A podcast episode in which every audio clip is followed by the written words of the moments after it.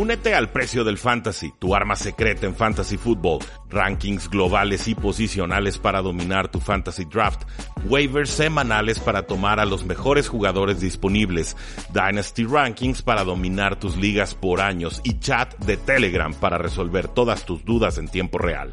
Visita stam.store diagonal precio NFL o da clic al link en este episodio para suscribirte.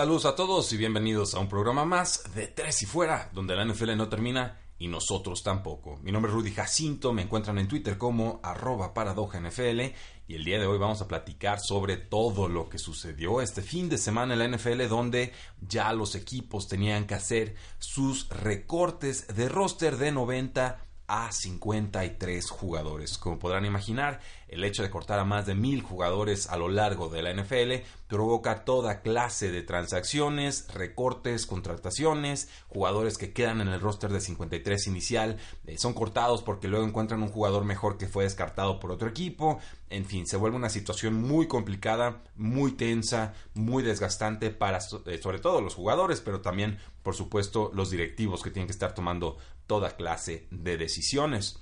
Esto es especialmente cierto si hablamos de los Houston Texans, que seguramente muchos de ustedes ya habrán escuchado que realizaron un par de transacciones en este, en este fin de semana. Ahora, recuerden, y como contexto general, los Houston Texans despidieron a su general manager Brian Gain en junio. Eh, querían al director de player personnel de los Patriotas, Nick Caserio, que lleva mucho tiempo en esa institución. Bill O'Brien, el head coach de los Texans, ya había trabajado con Nick Caserio, ya había expresado en algún momento que quería trabajar con él fuera de los Patriotas. Llevan, eh, estuvieron cinco años trabajando juntos en Boston, pero no tenían derecho a ir a buscarlo. Nick Caserio, por una u otra razón, o no se pudo zafar, o les dijo, no, en realidad no estoy interesado, y se quedaron sin general manager. No tenían un plan B. Y ahí es donde creo que cometen el gran error los eh, Texans, a petición por supuesto del head coach Bill O'Brien, que gana por segunda vez un pleito contra un general manager. En ese contexto, sin un general manager, sin alguien que le ponga el freno al coach, porque el coach busca ganar de inmediato y el general manager tiene que ver a futuro, entonces no puede sacrificar todos los activos a futuro con tal de ganar en el presente. Normalmente no sería esa la fórmula ganadora, aunque en momentos muy puntuales, como cuando tu coreback es muy longevo, estilo Drew Brees, estilo Tom Brady, pudiera pensarse que sí puedes tarjetear, gastar algo de crédito futuro y invertirlo en el presente. En fin. Tuvimos el primer trade y fue que los Seattle Seahawks recibieron al defensive end Jadavion Clowney de los Texans. Esto fue reportado en un principio por The Houston eh, Chronicle.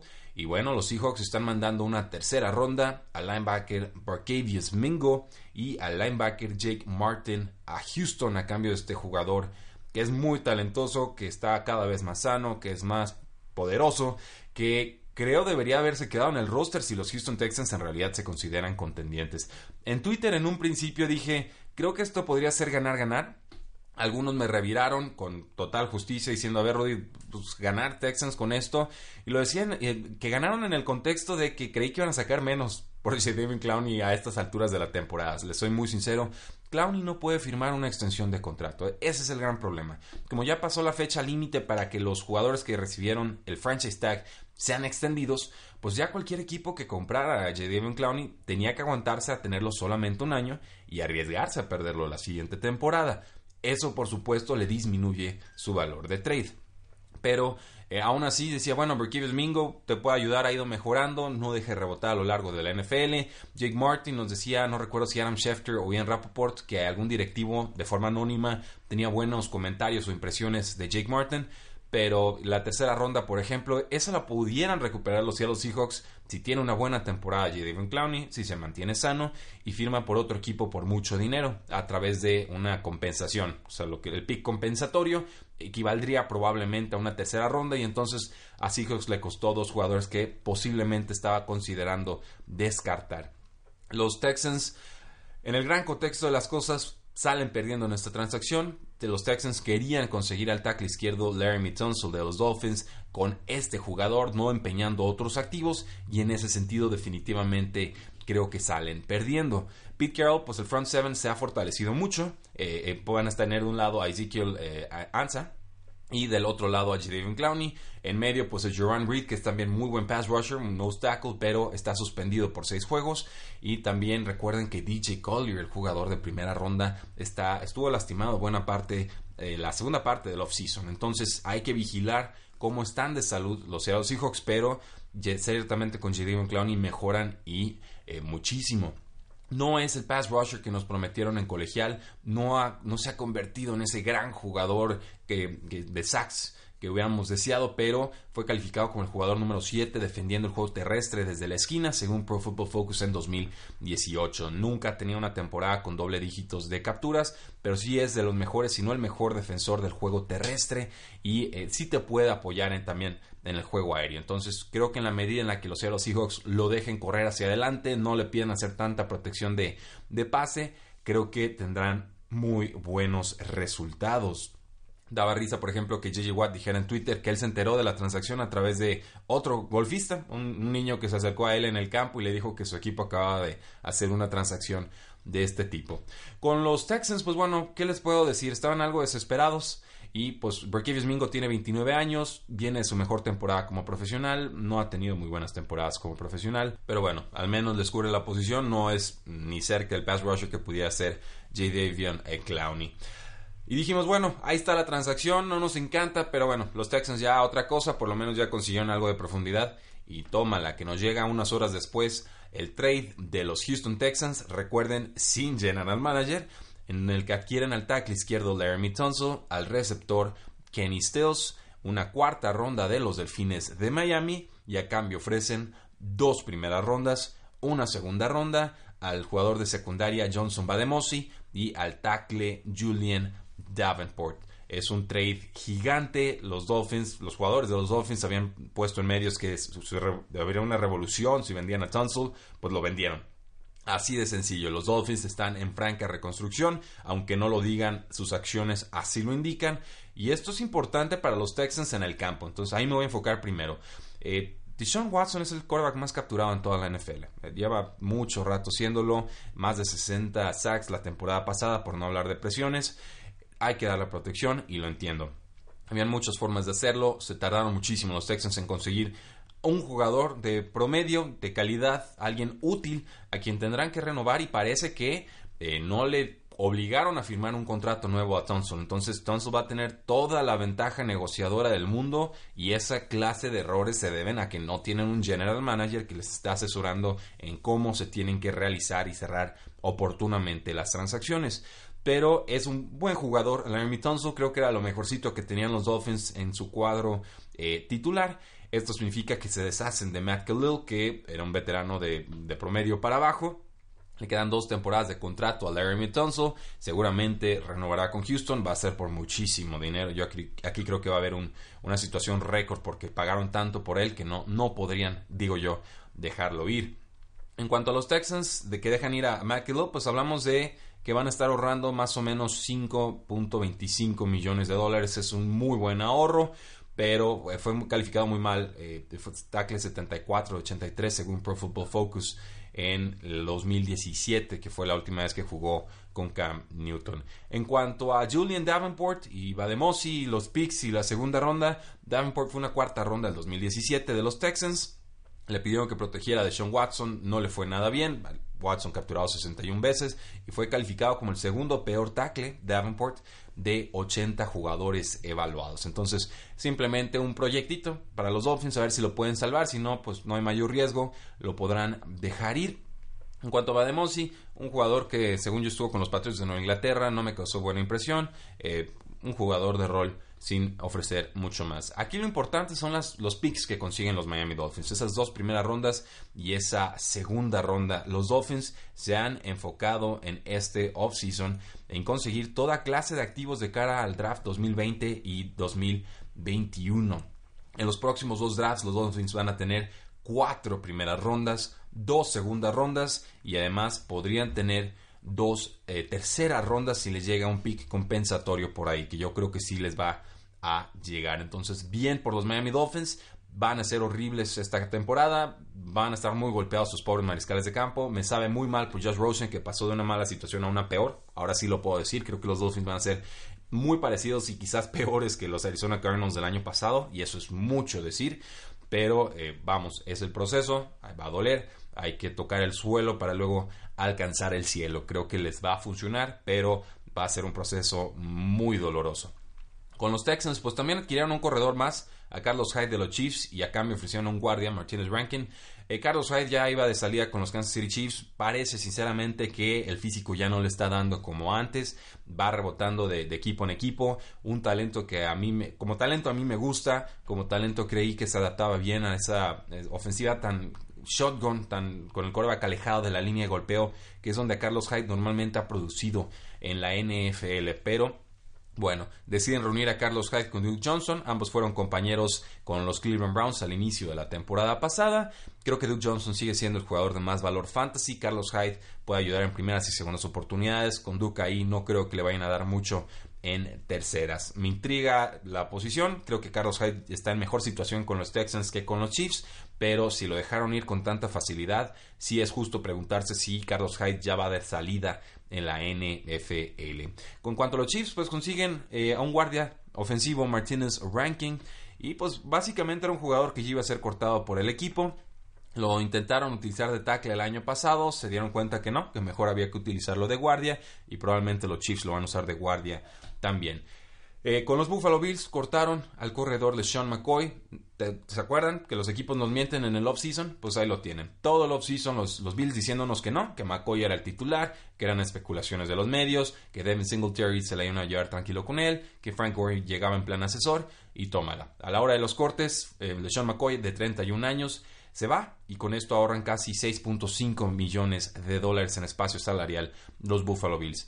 Tiene sentido, Frank Gore jugó bien el año pasado, Devin Singletary se vio bien en este offseason en los juegos de pretemporada. Gore Singletary va a ser ese 1-2 eh, de corredores con los Buffalo Bills. Detrás de ellos está TJ Yeldon, que a mí sinceramente me sigue gustando bastante. Sigilosamente creo que podría hacerse con un papel importante en este eh, equipo.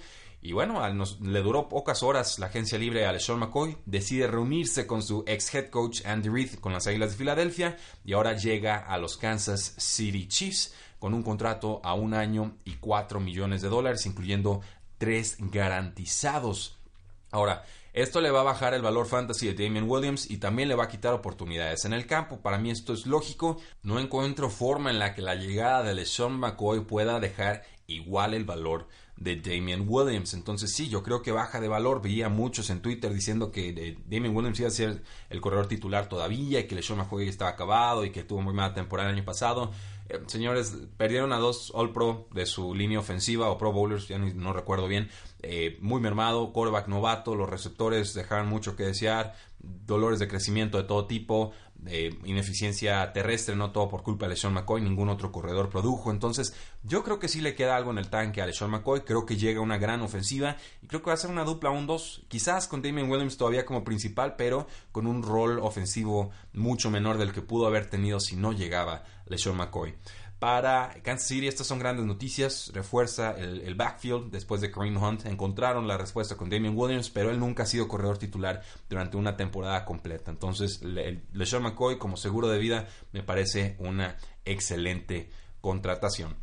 Con los Saints adquirieron al linebacker Kiko Alonso de los Dolphins a cambio del linebacker Vince Vigo. Eh, hablando de recortar salarios, de acumular picks, pues eso es lo que están haciendo los Dolphins aquí. Beagle tiene 14 tacleadas en su carrera, entonces literal nada más se deshicieron de su contrato, no querían pagarle ese dinero. Y lo de Kiko Alonso, pues él ya había limpiado su, su locker en el estadio, él ya sabía que se iba esta segunda ronda del 2013, todavía tiene talento, viene de un mal año, fue el peor linebacker calificado eh, por Pro Football Focus, de por lo menos de linebackers que juegan en la parte externa del campo, como outside linebacker. Y pues bueno, no hubiera aparecido en muchos snaps con Brian Flores, el nuevo head coach. Parece que los Saints lo quieren, parece que los Saints apuestan por él, y ya lo han hecho antes, ¿eh? agarran descartes o jugadores inconformes con otros equipos y los hacen funcionar en Nueva Orleans. Pasó el año pasado con Eli Apple, el jugador de la secundaria que tomaron o obtuvieron de los gigantes de Nueva York. Posiblemente sucedería con Kiko Alonso. Con los Browns adquirieron un jugador intrigante, el receptor eh, Taiwan Taylor de los Titans, esto a cambio de un eh, pick del, del 2020, no sabemos exactamente qué pick fue, pero sorprende un poquito. Taiwan Taylor es una amenaza profunda, es un jugador muy veloz, atrapa pases en, profundidad. Lo, apareció puntualmente el año pasado, pero con los problemas de curva que tuvieron fue muy limitado su impacto. Estaba delante de otro jugador, TJ Sharp, pero finalmente los Titans deciden venderlo. Eh, los Browns con esto consiguen algo más de profundidad, probablemente sea su receptor número 4. Eh, Antonio Callaway, un jugador que le gusta a los Browns, está suspendido en estos momentos. Rashad Higgins, un jugador menos atlético, pero más confiable, sería el receptor número 3. Entonces, en ese grupo llega Devon Taylor y me parece un, adecuado refuerzo, sobre todo si llegó barato. Además, Taylor puede jugarte en el slot, entonces hay versatilidad ahí. Con los Vaqueros de Dallas, eh, sorpresa, hay una renovación, pero sorpresa no es la de Zeke Elliott. Renuevan a su tackle derecho Leal Collins por 5 años y 50 millones de dólares, incluyendo 35 millones garantizados, que de hecho es lo más alto que se le ha dado en la historia a un tackle derecho. La sorpresa aquí es que le dan esta renovación antes que el receptor a Mari Cooper, antes que el quarterback Dak Prescott y antes, por supuesto, que el mismo Zeke Elliott, un jugador que tuvo talento de primera ronda que por situaciones extra cancha que luego se demostraron falsas cayó por completo del draft. Me da gusto por él que pueda reconducir su carrera y ahora eh, cobrar, cobrar bien y ser un baluarte para los vaqueros de Dallas. Pero hay una sorpresa ahí. Parece que los vaqueros de Dallas liberaron 5 millones de dólares que posiblemente podrían utilizar en extender a algún otro jugador. Entonces, no son malas noticias del todo para Zeke Elliott. Y en cuanto al corredor, pues él ya regresa de Los Cabos, va a Dallas, no significa que hay un contrato inminente, pero pues es mejor que esté en Dallas a que esté fuera del país, ¿no? Si queremos que juegue próximamente. Los Vaqueros de Dallas juegan este domingo. Los Chargers tuvieron una discusión fuerte con Melvin Gordon a través de los medios y le dijeron que se suspenden las negociaciones contractuales hasta final de temporada. Ahora Gordon tiene que decidir si está dispuesto a perder cheques de juego, que serían 330 mil dólares por partido, para evitar lesionarse y llegar entonces a firmar un contrato fuerte a largo plazo. Si Gordon quiere tener una temporada acreditada y convertirse en agente libre, tiene que mostrarse en el campo, aparecer con el equipo en un juego, declararse activo antes de la semana 10. Si no, esto no va a funcionar y volvería a estar bajo control de los Chargers. Entonces está complicada la cosa. Si tomaron a Melvin Gordon en sus ligas de, fantasy fútbol, eh, pónganse cómodos porque creo que, va para largo el asunto. Pero Austin Eckler es buen corredor y Justin Jackson ya saben que a mí me gusta bastante. Con los Indianapolis Colts llegaron a un acuerdo, una extensión de contrato con el nuevo quarterback titular Jacoby Brissett, una extensión a dos años y 30 millones de dólares que incluye 20 millones garantizados. Esto, pues bueno, Brissett fue un buen jugador con los Patriotas, es un buen jugador con los Colts, una situación muy complicada la que tuvo en el 2017, yo sí creo que va a mejorar, se están protegiendo ambas partes, Brissett de que quizás no juegue tan bien como él cree que puede, y los Colts de que quizás juegue mejor de lo que incluso los Colts esperan y que lo perdieran la próxima temporada, entonces llegan a un punto medio, me parece dinero justo, dinero de bajo calibre para un titular, y entonces los Colts pueden seguir reforzándose. Lo hicieron de hecho con el ex quarterback de los Patriotas, Brian Hoyer, quien ya no es suplente de Tom Brady, ahora lo será de Jacoby Brissett por 3 años y 12 millones de dólares, incluyendo 9 millones garantizados. Y Hoyer sigue votando de equipo en equipo en la NFL. Este es su octavo equipo en 11 temporadas. Importante renovación con los Jacksonville Jaguars. El linebacker Miles Jack firmó una extensión por 4 años y 57 millones de dólares, incluyendo 33 garantizados. Importantísimo porque Telvin Smith, otro gran tacleador, eh, no va a participar esta temporada, no dio razones por qué. Y entonces Miles Jack, un jugador de primer, segundo, tercer y hasta cuarto down, de 24 años, talentoso, líder en el equipo, renueva. Ahora va a estar con el equipo hasta que cumpla los 28 años y a mí me encanta esta extensión.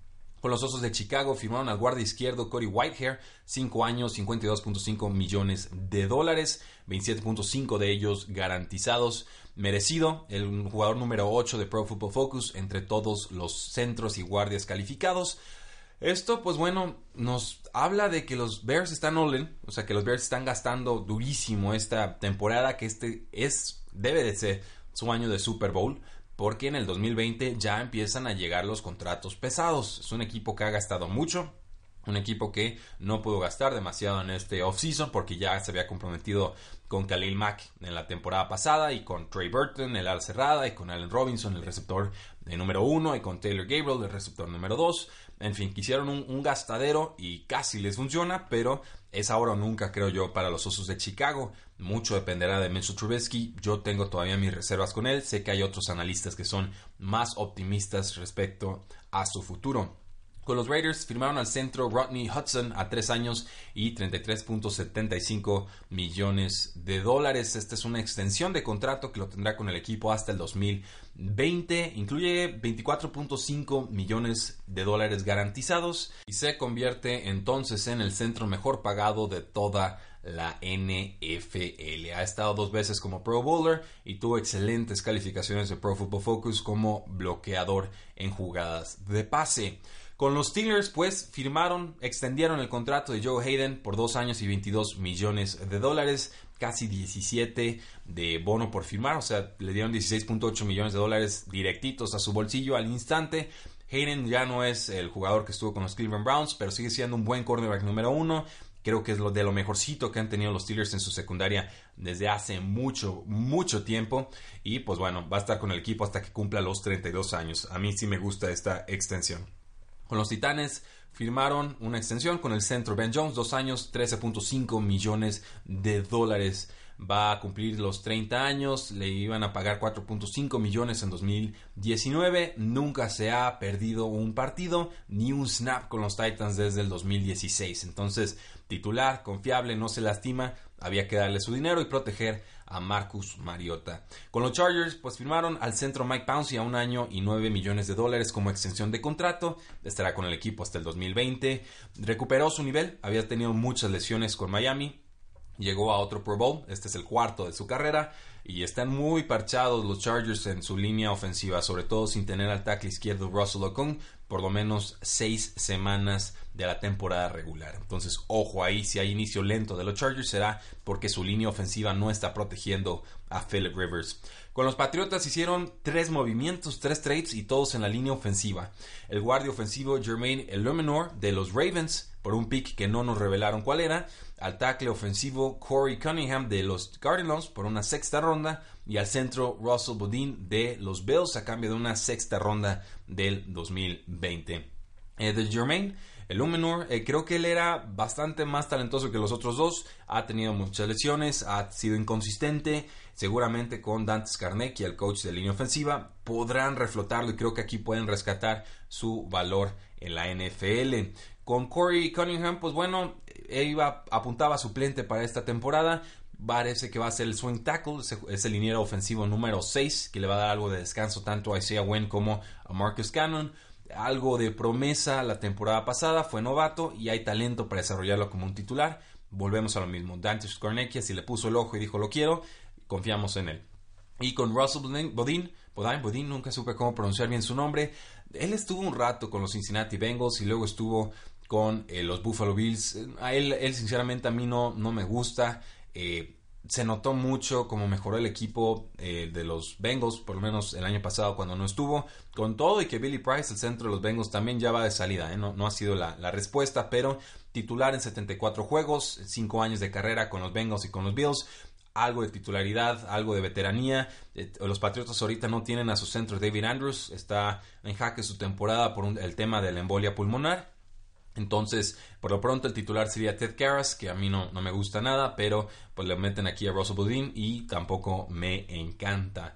Con los Browns, pues consiguieron un guardia ofensivo, Wyatt Teller, y una séptima ronda de los Bills a cambio de una quinta y una sexta ronda. Parece, creo que sería titular sobre el guardia derecho Eric eh, Kush, pero hay que monitorear esa situación. Con Gronkowski habló de que podría salir del retiro en algún momento, pero que primero tendría que sentir el amor hacia el juego, el deseo de jugar para eh, volver. Entonces, ahorita Gronkowski está en 245 libras, dice que no le duele el cuerpo, me da mucho gusto por él. Los Patriotas parece que no han intentado sacarlo del retiro, pero quizás más cerca de playoffs se animarían a intentarlo. Con los Jaguars nos dice el coordinador defensivo Todd Walsh que el cornerback estrella Jalen Ramsey va a estar sobre Tariq Hill de los Kansas City Chiefs todo el juego de la semana 1. Y entonces ya tenemos un fantástico duelo a vigilar cuando los Jaguars enfrenten a los Kansas City Chiefs. Ramsey es uno de los mejores cornerbacks, si no el mejor en toda la NFL. No jugó tan bien el año pasado. En general, la defensiva de los Jaguars dio un pasito para atrás. La ofensiva fue la que se colapsó por completo, no la defensa. Y pues si va a estar pegado al jugador más rápido de la NFL, Tariq Hill, esto significa que Sammy Watkins estaría lidiando con el otro buen cornerback, AJ Boye, en el campo. El gran ganador de todo esto, creo que Travis Kelsey, que estará atacando todas las zonas del campo. Con los Washington Redskins ya tenemos confirmado que Keenum va como titular. Le vamos a dar algo de descanso a Dwayne Haskins y me parece bien porque el inicio de calendario de los Redskins es brutal y su línea ofensiva está muy mermada. Con los eh, Miami Dolphins tenemos que Brian Flores confirma al quarterback Ryan Fitzpatrick como titular. Le van a dar también algo de descanso a Josh Rosen. Vamos a ver a Josh Rosen esta temporada, no tengo la menor duda. Pero eh, vamos primero con Fitzpatrick. Así que a vigilar a los Miami Dolphins. No sé si sean buenos, no creo que sean buenos, pero sí van a ser muy divertidos cuando se enfrenten contra los Baltimore Ravens en esta semana 1. Y eh, por último, bueno, penúltimo, salió el dueño de los Redskins a decir que el tackle izquierdo Trent Williams iba a jugar sí o sí con los Redskins o no iba a jugar. Eh, yo creo que no se han enterado de la situación, ya no va a jugar con ese equipo. Entonces, me, me, da hasta risa de lo desconectados que pueden estar algunos dueños de la NFL con la realidad del mundo, pero sobre todo de sus jugadores no entiende que quiere un mejor contrato, no entiende que no confía en el coaching, en el training staff, probablemente no confía tampoco en el coaching staff, entonces eh, sí da risa que todos sepamos que hay una bomba, hay un problema en los Washington Redskins y que salga el, dueño y salga Manager a decir que no, que aquí todo va perfecto y que en algún momento va a volver y va a jugar con nosotros. Eh, triste la situación ahí, pero no hacen más que confirmar que son una franquicia disfuncional con Bruce Allen y con Dan Snyder. Y por último, Carly Lloyd, la estrella del fútbol femenil en los Estados Unidos, tuvo una oferta para patear en el juego 4 de pretemporada en la NFL. Desafortunadamente coincidía con un partido que tenía con la selección nacional y no pudo hacerlo, pero Vimos videos en los que eh, conectaba patadas de 55 yardas en goles, en postes que son más angostos de lo que normalmente patean los jugadores en los juegos oficiales. Sí, tomaba un poquito más de vuelo, sí, ya los escuché, hombres, que las mujeres jamás podrán patear en la NFL y lo que sea. Si un equipo le ofreció un contrato y la jugadora estaba interesada en firmar, que lo firmen y ya, sin más. Ya sé que ustedes, muchos hombres, eh, se vuelven inseguros cuando el tema de las mujeres superándose personalmente sale en los medios y la verdad me dio mucha tristeza que hasta en las páginas de tres y fuera vimos toda clase de conductas misóginas, patéticas y tristes y ahora resulta que muchos que nunca jugaron en el campo, o sea, aficionados de sillón, que comen papas y toman cerveza y juzgan todo y hacen nada, me van a decir o le van a decir al mundo si una mujer que vive de patear una pelota puede patear una pelota en la NFL. Ahora, si no puede patear Carly Lloyd en la NFL y, o si lo intenta y fracasa, no va a ser porque es mujer y no va a ser porque la van a taclear, va a ser porque ser pateador en la NFL es un trabajo sumamente especializado. Hay jugadores colegiales de fútbol, soccer, que son probados en equipos de, fútbol americano colegial y tardan a veces tres o hasta cuatro años en acostumbrarse a tener las sombreras, en acomodarse bien en el campo, a calcular las distancias, a saber cuánta fuerza imprimirle al balón, a confiar en que el balón se va a centrar de una forma perfecta y que entonces tenga que estar calculando una patada con un balón que todavía no ha llegado a esa posición. Todo eso es muy técnico y por ahí es donde yo creo que si Carly lo intenta podría fallar. Pero no me vengan con sus actitudes patéticas. Sinceramente, tristeza, triste, triste, triste lo que llegué a ver en los medios de pseudos expertos que en su vida habían pensado en patear un ovoide. Ahí dejo ese comentario, hagan con ello lo que quieran. Si Carly Lloyd quiere entrar a la NFL y la taclean, bien por ella, se lo ganó. Si no la taclean, bien por ella, también se lo ganó. A los pateadores no se les evalúa por lo bien o lo mal que taclean. ¿eh? Les voy avisando a todos los disque expertos que se manifestaron en las distintas redes sociales para demostrar su ignorancia. Muchas gracias a todos ustedes por habernos escuchado en el programa del día de hoy. Mi nombre es Rudy Jacinto, me encuentran en Twitter como arroba paradojnfl. Síganos en Facebook, en Twitter, en Instagram, en YouTube y por supuesto suscríbanse a este su podcast 3 y fuera, porque la NFL no termina y nosotros tampoco. 3 y fuera.